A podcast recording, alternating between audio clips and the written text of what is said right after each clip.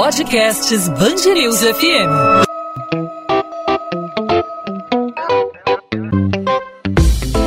Dois às 20, com Maurício Bastos e Luana Bernardes. O Rio de Janeiro tem o primeiro caso confirmado de coronavírus. É o sétimo caso nacional, o primeiro caso do estado do Rio de Janeiro confirmado. Uma mulher de 27 anos, de Barra Mansa, no sul do estado, que viajou à Itália em fevereiro e procurou assistência médica no dia 1 de março. Essa mulher, que segundo o secretário de Saúde, Edmar Santos, está isolada em casa. Portanto, ela segue um isolamento domiciliar os contatos familiares vêm sendo acompanhados, nenhum até o momento desenvolveu sintomas respiratórios. Ela que tem sintomas brandos da doença e por isso esse é o nosso assunto de hoje no podcast 2 às 20. Hoje comigo, Luana Bernardes, Maurício Bastos, afastado por um momento pelo departamento médico. E hoje comigo também aqui no podcast o infectologista do Hospital Universitário da UFRJ e vice-presidente da Sociedade Brasileira de Infectologia, doutor doutor Alberto Chebabo para explicar para o ouvinte da Band News FM é, o que representa esse caso confirmado aqui no Rio de Janeiro. Doutor Alberto, obrigada pela participação no podcast 2 às 20, seja bem-vindo. Obrigado. Doutor Alberto, essa é a minha primeira pergunta. O que, que essa confirmação do coronavírus presente aqui no Rio de Janeiro representa? A realidade muda, muda muito pouco, né? Porque a gente já esperava que em algum momento ia chegar, a gente já tinha os casos confirmados em São Paulo, e com esse aumento do número de países onde é, a gente está tendo é, transmissão local do vírus, eu já esperava que a gente tivesse um caso aqui no Rio de Janeiro, que provavelmente a gente ainda vai ter algum, alguns outros casos acontecendo nos próximos dias. E a orientação para a população continua a mesma, né? Ter uma higiene, um cuidado ainda maior aí é, pessoal, né? Lavar sempre as mãos, higienizar se possível com álcool gel, mas caso não tenha álcool gel, com água e sabão mesmo, né? Exatamente. É, é, a gente agora é, vai ter mais casos acontecendo, né?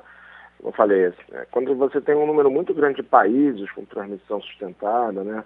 Principalmente países com a gente, que têm uma ligação é, com tráfego de pessoas muito grande, né? Tanto indo quanto voltando ou vindo de lá do Brasil, é, a chance de você começar a ter mais casos aqui aumenta bastante. É, o mais importante é realmente a gente é, manter os cuidados que a gente tem de higienização frequente das mãos, evitar é, contato próximo com pessoas que estejam sintomáticas respiratórias, com quadro febril, com quadro de síndrome gripal, né, com, com tosse, febre, coriza, espirrando, né, evitar esse contato próximo com essas pessoas, né. Essas pessoas que têm quadros respiratórios, elas devem também evitar se expor, é, sair, é, e se for sair, utilizar máscara, né, para diminuir a chance de, de contaminar outras pessoas. É, independente do coronavírus, né, com outros vírus, mesmo o vírus influenza, né, que, que também é, pode se transmitir da mesma maneira, é, e aguardar a evolução para a gente ver se a gente vai conseguir conter a entrada desse vírus aqui no país nesse momento. O senhor falou do uso da máscara, né? É sempre bom esclarecer, porque é, é uma questão que gera sempre muita dúvida. O uso da máscara, quando é recomendado e quando não é recomendado, quando não precisa ser usada a máscara? Bom, para a população em geral, a máscara só tem recomendação para aquelas pessoas que estejam sintomáticas respiratórias, ou seja, aqueles, aquelas pessoas que estão doentes, né, que estão com quadro é, com tosse, com febre, né, e que, que podem estar transmitindo, então, pra, no contato com outras pessoas, a, ela usar a máscara, ou no transporte público, por exemplo, tal, né, vai evitar que ela transmita para as demais pessoas que estão ali é, próximas a ela.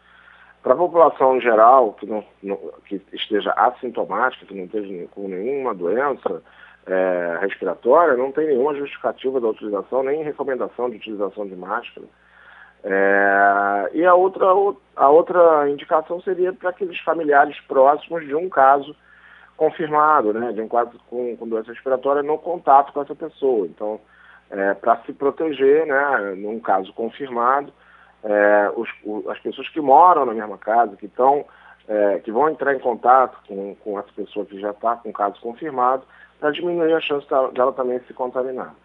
E, obviamente, para os profissionais de saúde, no momento que estão atendendo, também não é indiscriminadamente, mas no momento que estão atendendo uma, uma pessoa com um quadro sintomático respiratório, né, para também diminuir o risco de se contaminar, e principalmente aqueles casos é, de, de, de, com, com confirmação de, da doença pelo coronavírus. Agora, só para finalizar, doutor, a pessoa que agora aqui no Rio de Janeiro está apresentando esses sintomas típicos da gripe, coriza, tosse, talvez uma febre, não significa que ela tem chances de ter o coronavírus se ela não viajou para fora, né? Provavelmente ela está apenas gripada. Qual a orientação para essa pessoa? É, na verdade, ela não, é, a gente, como a gente não tem essa evidência de que o coronavírus está circulando, esse novo coronavírus está circulando aqui no Brasil, é, qualquer quadro respiratório de uma pessoa que não viajou ou não teve nenhum contato com, com, um, com um paciente conhecidamente infectado pelo novo coronavírus, é um, a gente considera um quadro é, de uma síndrome gripal, de um resfriado, ou mesmo até de uma gripe, né, causada pela influenza. É, e as medidas são aquelas que a gente já conhece, né? É, fazer sintomáticos, né? manter repouso e evitar contato com outras pessoas né? que não estejam doentes e é, se ela tiver é, falta de ar, ou se a febre se mantiver por mais de três dias, aí sim procurar atendimento médico é, para avaliação desse quadro, né? E para é, talvez, se, se, tiver que fazer alguma medicação, alguma coisa desse tipo, é, ser medicada adequadamente. Alberto Chebabo, infectologista do Hospital Universitário da UFRJ, vice-presidente também da Sociedade Brasileira de Infectologia. Doutor, obrigada pela participação aqui no podcast 2 às 20. Ok, um abraço. A gente fala mais, com, tiver mais casos aí confirmados ou em alguma outra oportunidade, é só entrar em contato. Obrigada, doutor.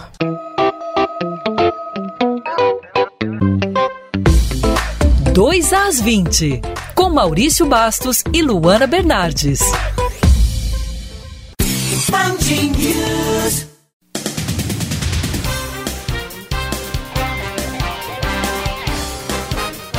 O empresário Arthur Soares foi avisado pelo ex-secretário nacional de Justiça, Astério Pereira dos Santos, sobre um pedido de prisão contra ele dias antes da Operação Unfairplay em 2017. Com isso, o rei Arthur saiu de Portugal para os Estados Unidos, onde fez um acordo e não foi deportado para o Brasil. A informação foi dada por um empresário que firmou uma delação premiada com o Ministério Público Federal. A procuradora da República, Fabiana Schneider, explica como Astério facilitou a fuga de Rei Arthur. Formando que ele estava presente na data em que Arthur Soares recebeu um telefonema em Portugal e precisou retornar aos Estados Unidos. Segundo o colaborador, Arthur Soares teria é, firmado um acordo de colaboração e por isso conseguiu não ser alcançado pela justiça brasileira. O ex-governador do Rio, Sérgio Cabral, reconhece que houve excesso no uso de helicópteros do Estado para fins particulares.